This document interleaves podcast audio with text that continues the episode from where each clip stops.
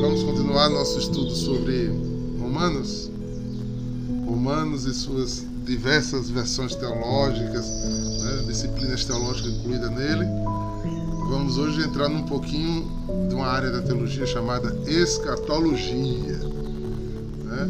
Eu venho prometendo, né, eu venho prometendo há algum tempo e a gente vai fazer, se Deus quiser, mais breve do que a gente possa imaginar. E só para vai dando um gostinho aí, vai ser lançado novamente né, aquele curso de, de fenômenos religiosos. A gente vai novamente fazer o curso para que a gente consiga fazer os discernimentos naturais. Se tem pessoas novas que querem, estão pedindo o curso, aí a gente vai novamente lançar esse curso que foi gravado ano passado, né? Um ano retrasado. Foi, eu acho que foi um ano retrasado. É, então hoje nós vamos para Romanos 5. Depois vamos para vários versículos pulando, sabe? Esse texto é um texto composto para atingir um feito maior, tá bem? Então vamos lá. Olha aí, Carline já na casa São João Batista. Abraço, Carline. Vou passar uns dias na Amazônia para viver a experiência com as irmãs. Que bom. Já derrubou o celular, muito bem. Carline, eu falei experiência com as irmãs, não foi experiência de irmã. É, eu acho que ela deve ter ouvido experiência de irmã, caiu até o celular da mão dela. Ficou assustada. Calma, menina.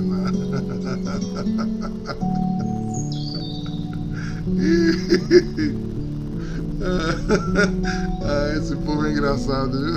Um beijo, ai. Pois bem, gente.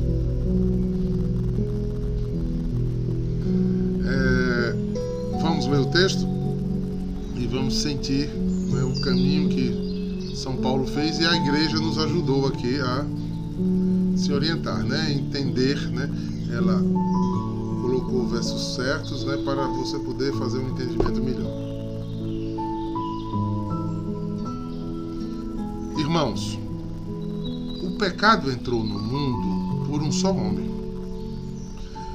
Através do pecado entrou a morte.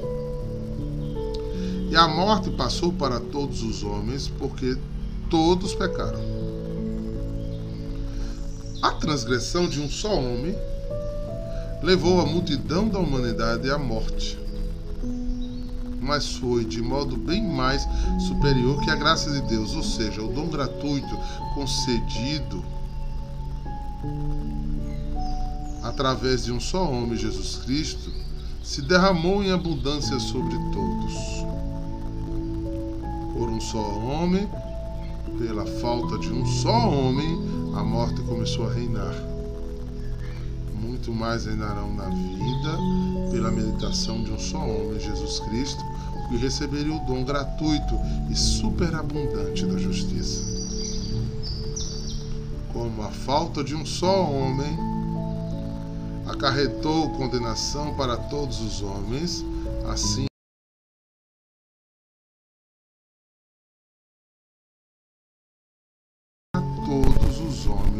a justificação da vida. Com efeito, como pela desobediência de um só homem a humanidade toda foi estabelecida em uma situação de pecado, assim também, pela obediência de um só homem, toda a humanidade passará da situação para a situação de justiça. Porém, onde se multiplicou o pecado, aí superabundou a graça. Enfim, com o pecado tem reinado pela morte, que a graça reine pela justiça, para a vida eterna, por Jesus Cristo, nosso Senhor. Olhando de grosso modo, ele parece um texto insistente, né? Mas é porque São Paulo, ele é de formação grega, então ele gosta de fazer justificação é, supraposição da afirmação e vai fechando as arestas do pensamento, né? todas as possibilidades do pensamento.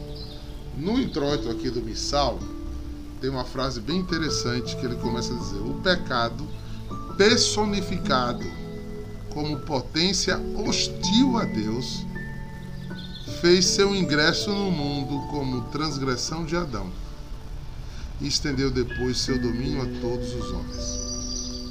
O que é que o missal está dizendo a nós, irmãos?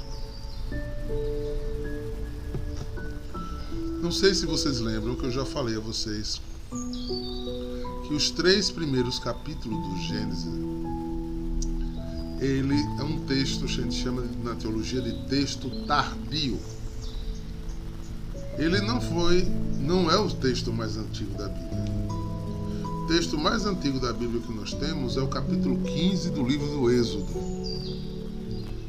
Ele foi colocado ali pela ordem da história que estava sendo contada. Se os três primeiros capítulos do Gênesis conta a obra da criação e início do mundo, ele foi colocado no princípio. Mas ele foi escrito 50 anos antes de Jesus nascer. Ou um pouco tem outros que dizem que ele foi um pouco mais atrás, foi no tempo da Babilônia.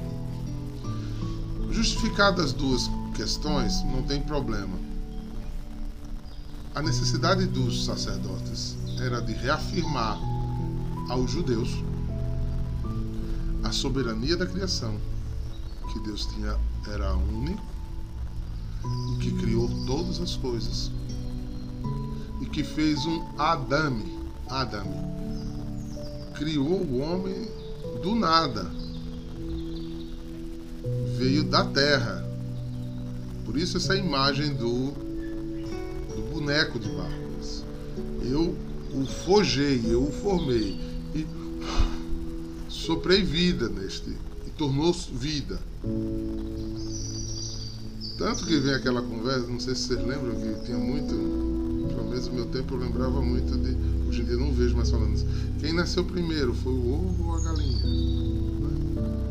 Nessas questões evolutivas a gente fica preocupado. A igreja não tem nenhum problema com teoria da evolução, não, gente. Só que a igreja acredita que houve um ser criador de todas as coisas e houve um primeiro, criado de sua vontade, de sua liberalidade e que depois dessa evolução existiu sim, sem problema nenhum. Um dos seres, o 7 é um número muito aberto. Né? O 7 é um número de multiplicações. Aí você vê às vezes pessoas que querem pegar os relatos bíblicos a pé da letra fica, e onde é que está os dinossauros na Bíblia? Como é que homens que não tinham informações científicas iam falar de dinossauro se quando eles nasceram e existiram em Israel, os dinossauros já eram extintos? Eles não podiam falar disso. Nem Deus ia falar de dinossauro a eles, que eles não iam entender, não tinha parâmetro para entender sobre isso. Está dentro da evolução da própria criação.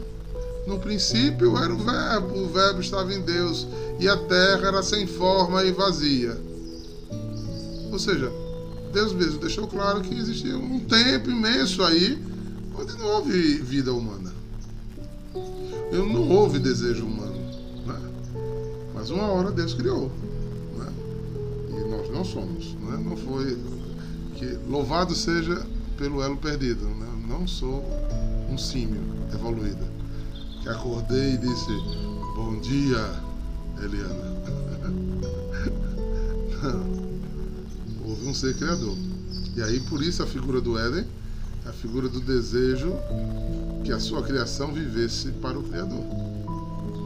A imagem do paraíso é a imagem clara de um Deus criador que quer andar com seu povo. Mas como ele diz aqui, pelo pecado, e o que é o pecado? É a potência hostil a Deus. Essa definição é perfeita, vem lá de São Tomás de Aquino. É a potência, ou seja, uma força interior que, que é hostil a esta obediência. Por exemplo, quem se entrega muito à ciência tem muita dificuldade com o livro do Gênesis, porque se torna hostil a essa criação. Um dia desse eu estava conversando com um teólogo, um amigo, Ele disse, mas eu me confundo todos. Meu irmão, olha, se você se confunde com a possibilidade de Deus ter criado todas essas coisas, como é que você acredita na hóstia? Como é que você acredita na trans... transubstanciação? Fé é crer naquilo que você não vê. Existe um limite de compreensão das coisas? Existe. Mas São Paulo sempre nos disse, olha, por enquanto a gente vê pelo espelho turvo, a gente vê partes das coisas. Agora, essa fala de Paulo coincide com, com Platão falando sobre isso, né, dizendo que não está revelado tudo. A gente, é, Platão diz, inclusive, que é, nós estamos aprisionados a um, um casulo, que ele chama o casulo o corpo.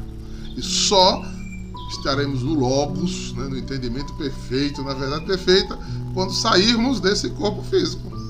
Porque a nossa mente é limitada em compreensão das coisas. Ou seja, eu falei de crentes e não crentes. E aí você observa que este olhar da criação era o sonho de Deus. Mas dentro da criação, Deus criou o homem para ser livre para ter suas escolhas. Então, dentro do homem existia uma hostilidade a esta presença de Deus. Porque lá atrás, outros seres que Deus criou, como os anjos, já tinham sido hostis a Deus. Lúcifer, ele tem a hostilidade de quem não quer venerar, adorar a Deus, mas quer ser como Deus. Então, dentro de nós também há esta hostilidade às obras de Deus. E fez aí, em Adão, a expressão de que todos nós nascemos com esse defeito, né? com essa tendência. É por isso que quando levamos uma criança a batizar, como a gente vai levar a Elisa, é, daqui a um tempo, ao pia batismal, a gente vai tirar ela do estado de criatura para ser filha. E a gente faz inclusive um mini exorcismo. Para quê? Porque a gente pede a libertação dela do pecado original. O que é o pecado original? É a hostilidade contra Deus. É a insubmissão é a autossuficiência, é pensar o mundo a partir de você, é essa força é, centralizadora que existe em nós, como se o mundo gravitasse em torno a nós. E por isso nos aprisionamos tanto. Nem o Éder, com toda a liberdade que era o Éden, e que ele tinha tudo à mão e a gosto, agradou o homem. Bastou uma proposta de conhecer um pouco mais, de ter mais um domínio, o homem perdeu toda a graça.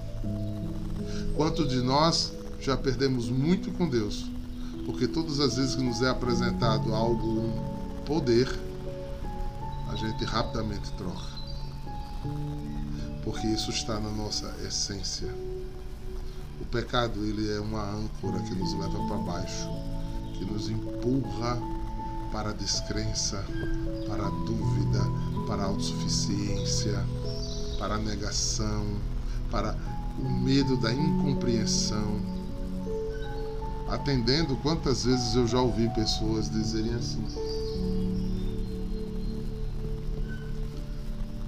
E eu estava bem na caminhada, daqui a pouco eu fiz assim: será que isso existe mesmo? Será que quando eu estou rezando alguém está me ouvindo? Será que Deus existe? Muita gente já passou esse tipo de pensamento na cabeça. Sabe o que é isso? A hostilidade contra Deus. A semente do pecado original. Será que é verdade mesmo? Eu não consigo compreender. Olha a necessidade de domínio. Se eu não compreender, eu não creio. Se eu não ver com meus olhos, se eu não tocar com a minha mão. Quem foi que disse isso? Tomé. Depois de ter visto milagres e milagres e milagres e milagres. Ou seja, há uma inerência em nós, há um desejo desse domínio.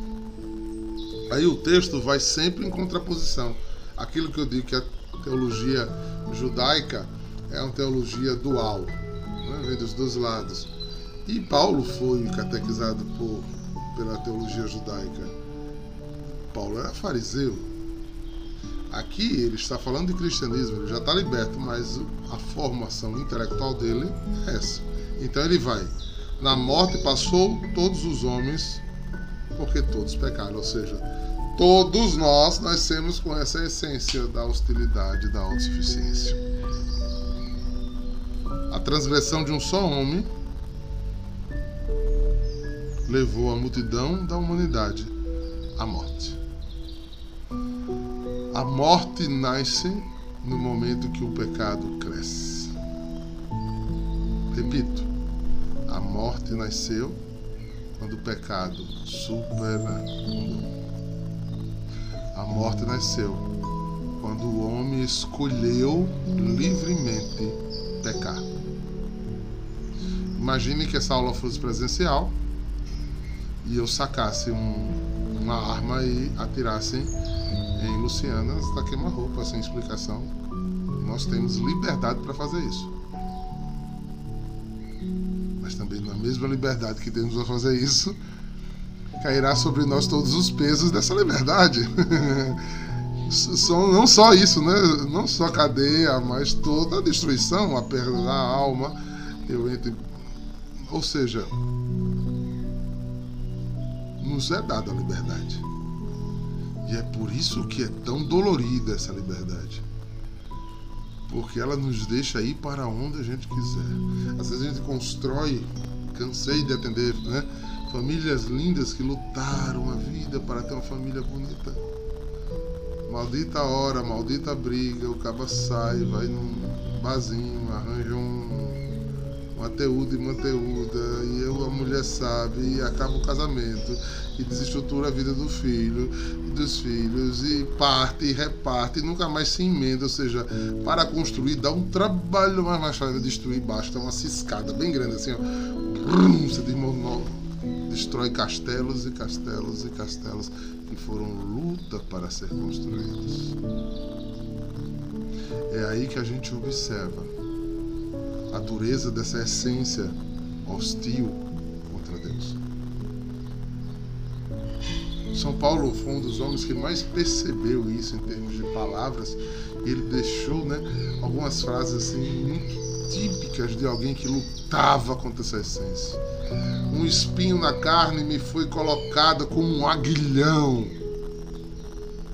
para que eu lembre né? que eu sou mortal, que eu sou fraco, mas só. E eu pedi a Deus que me tirasse. E Deus disse: ó, só a minha graça te basta. Você vai ter que lutar com isso. Porque toda vez que você lutar contra isso, toda vez que você vencer isso, é uma vitória. Você amou minha graça, você desejou minha graça, você desejou ser meu. Vocês lá atrás tinham, me tinham totalmente. Era o Éden.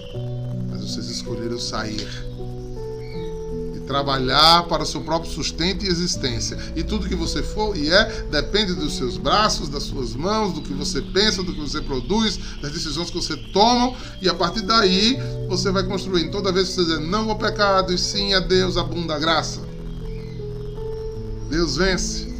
Porque no batismo é colocada você a possibilidade de se manter unido ao batismo, manter-se eternamente salvo foi com Jesus Cristo, por através de um só homem, que entrou a salvação. Porque até então, todos estavam condenados. Todos.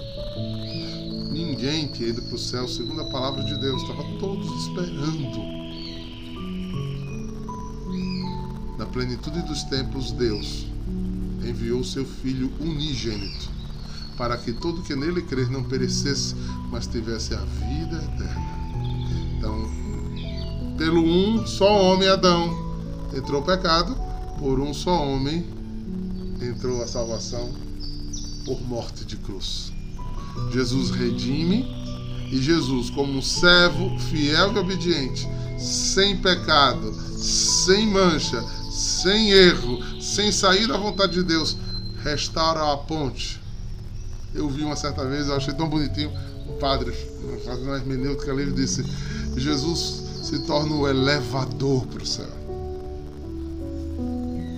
Que outrora estava quebrado, ninguém subia. e agora a pessoa sobe, porque tem que ser em Jesus e com Jesus. Unido a Jesus. É unido a Jesus que São Paulo disse, essa do aguilhão, também disse: Eu faço o mal que não quero, não faço o bem que quero. Né? Mesmo tantas vezes desistir pelo dor, pelo peso do pecado, mas o Senhor foi a minha força. E ele diz aqui no capítulo 15 de Coríntios, 1 Coríntios 15, versículos do 53 ao 58, ele vai dizer assim, ó. Eu vou, vou ler do 51. Escutem bem este segredo. Nem todos vão morrer, mas todos nós vamos ser transformados num instante. Num abrir e fechar dos olhos, quando tocar a última trombeta, ele tocará os mortos e serão ressuscitados como seres imortais todos nós seremos transformados. Pois este corpo mortal precisa se vestir com a imortalidade. Este corpo vai morrer, precisa ser vestido com, com que não pode morrer. Assim, quando o vosso corpo mortal vestir o que é imortal, quando o vosso corpo que morre se vestir do que não pode morrer, então acontecerá o que diz as Escrituras: a morte está destruída, a vitória está completa. Onde está, ó morte, a tua vitória? Onde está, ó morte, o poder de ferir? O que dá à morte o poder de ferir é o pecado que dá ao pecado o poder de ferir é a transgressão da lei. Vendo? Se estamos em estado de pecado, se cometemos pecados mortais, ferimos a imortalidade. Jesus desejou a vitória da eternidade. Por isso que a luta do pecado, essa passagem, Ju, é 1 Coríntios 15, versículos do 51 ao 58. 1 Coríntios 15, versículos do 51 ao 58. Então, quando eu estou nisso, aqui tem, tem coisas interessantes da escatologia. Você viu que nem todo mundo vai morrer, mas como, diácono? Porque quando vier a parousia final, os que estiverem vivos não morrerão, só vão ser transformados. Se for eleito, é lógico, né? Se tiver em estado de salvação, eles serão só trocados de, de corpo. Deixará esse corpo com colesterol, né? com glicose, com veias entupidas, né? E terá o corpo da imortalidade. Mas os que estão já em Cristo, seus corpos ressuscitarão a todos. Aí o juízo final, né? onde todos vão assistir, os vivos e os mortos. Os que estão em alma no Senhor também revigorarão, serão plenamente verdade nele. E assim a vida se tornará plenamente fecunda. Onde está a vitória da morte? A morte, que foi hostilidade contra Deus, que foi o que tentou nos arrastar a vida inteira para o inferno. Foi o que fez Adão pecar e fechar o paraíso. Foi o que nos leva para longe da vontade de Deus. É o que mata o Espírito Santo que nos foi dado como um dom gratuito e maravilhoso para a nossa salvação. É o que nos faz perder o brilho, perder a graça, perder o vício, perder o sabor. É nos distancia do encontro, do face a face, da fala ouvida, do consolo, do advogado, do sirineu, do que alimenta, do que mata a sede. É o pecado. Porque no pecado sobra só eu e o pecado. Eu e os demônios. Por isso é tão importante vencer o pecado. Por isso é tão importante lutar contra o pecado. E caímos todos os dias. E nos levantamos todos os dias. Por isso Jesus diz no texto aqui: onde abunda o pecado, superabunda a graça. Se você tiver nessa busca, você pecou e sujou, mas você tem arrependimento, quer mudar, quer melhorar, quer lutar, vem uma graça sobre você que me sustenta. Então, o que parece difícil se torna graça. Porque quando você é fraco, é que Deus é forte em você. Porque senão, se você fosse forte, você não precisava de Deus. Esse foi o pecado da autossuficiência. Esse foi o pecado original. De querer ser como Deus. De querer conhecer o bem e o mal. Vocês já ouviram pessoas dizer isso? Eu já escutei muito. Eu só queria que Deus me dissesse o que vai acontecer comigo. Só queria que Deus me dissesse o que eu vou fazer, o que eu devo fazer. Se ele fizer isso, e a liberdade? Apresentai a ele todas as vossas petições em súplicas e ação de graça. Mas a decisão é sua. Ele orienta, sim. Mas tem decisões que é sua, o pontapé é seu que esse pontapé vai lhe dar capacidade de, de fidelidade, de comunhão, de caminho, de graça, de sustento, porque só os que perseverarem até o fim alcançarão. Quem quiser vir após mim, tome sua cruz e siga-me. Agora, não esqueça que o meu fardo é leve, o meu jugo é suave, do mundo não. É sim, sim, não, não. No mundo nem é assim, sim, não, não, né? É primeiro os meus, depois os teus. no mundo é primeiro eu, depois eu, quem sabe você. Isso é o mundo. O mundo que se preocupa consigo mesmo, com seus egoísmos, com a sua realização, autossuficiência, o seu alimento pessoal. Irmãos, que seja claro como um dia para nós a obra da redenção. Isso aqui foi derramado por nós. Adão precisa ser sempre a lembrança de que não podemos estar escravos.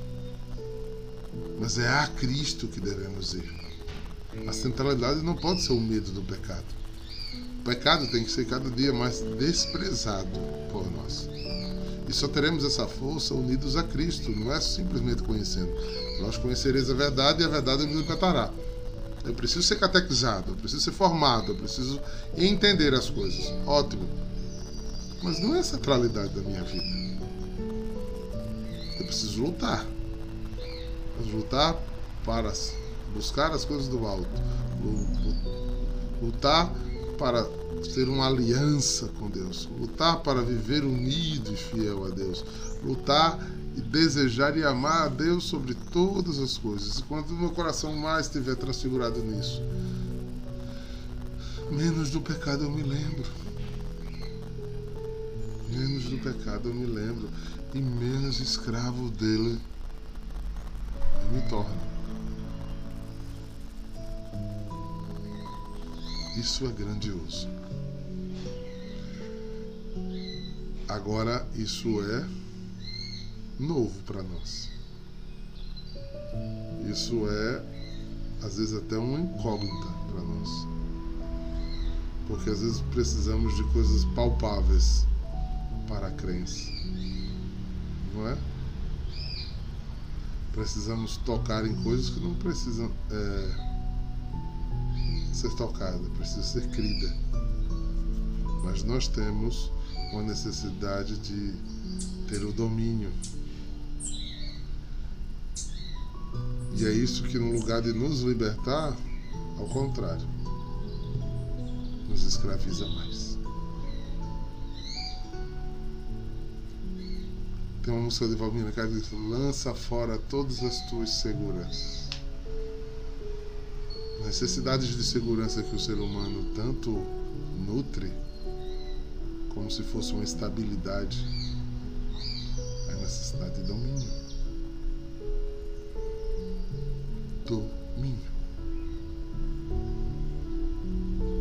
Ser dominado por Cristo é estar mais livre do que você possa imaginar. Se Cristo for tudo em você, tudo novo em você será. Restaurará, viverá e, mais do que tudo, santificará.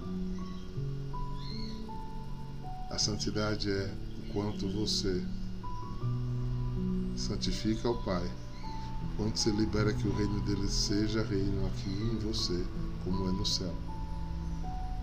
Enquanto a vontade dele prevalecer sobre a sua.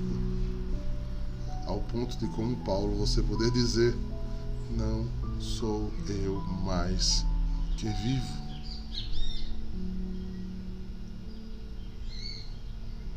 Mas é Ele que tomou posse por inteiro de mim que me conduz, que me leva, que me sustenta, que enxuga minhas lágrimas, que faz com que eu supere minhas aflições. Não permita que eu desista. Mas é quando Ele reina. Aí não importa se é pão nosso dado neste tempo de Kairos, né? é o tempo do manar de Deus, do sustento de Deus, ou da pequena gratidão do, de cada dia, que não nos faltará. Isso nos levará ao encontro com Deus, ao encontro com o céu. Essa é a mensagem de hoje pra gente.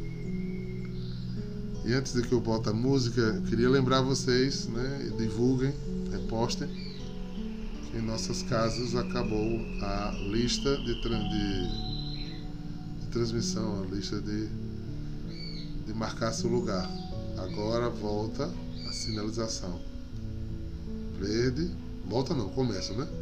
Verde e se lotar, vermelho. Estamos com autorização de colocar 70% né, da nossa capacidade. Então assim, as nossas adorações começam a estar mais livres, nossas missas estão mais livres, nosso grupo de oração. E você é o nosso convidado, será uma alegria vê-lo.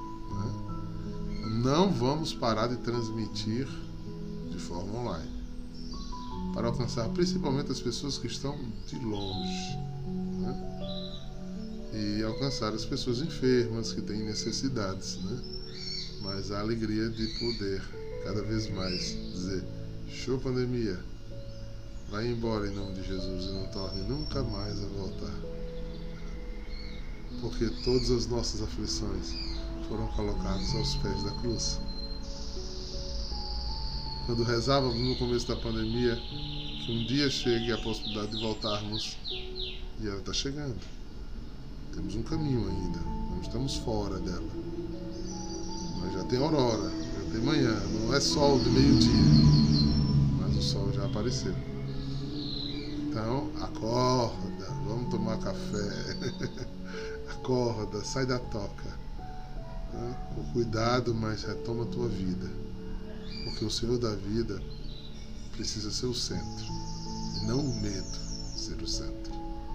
O Senhor da vida precisa te dar aquilo que ninguém pode dar. Porque só Ele entra onde ninguém pode entrar. Só Ele faz o que ninguém pode fazer. É por isso que Ele é a ponte entre o céu e a terra.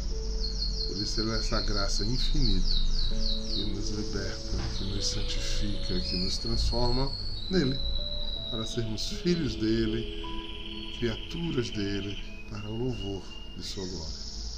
Então, o que é que a gente foi lembrado por Paulo hoje? Que o pecado precisa ser abandonado. E que essa essência existe em nós. E precisa que a gente negue essa essência pecaminosa. Negue. Diga não. Tudo que me pesar como pecado eu vou colocar na cruz. Que Deus mantenha a sua seu amor e sua misericórdia.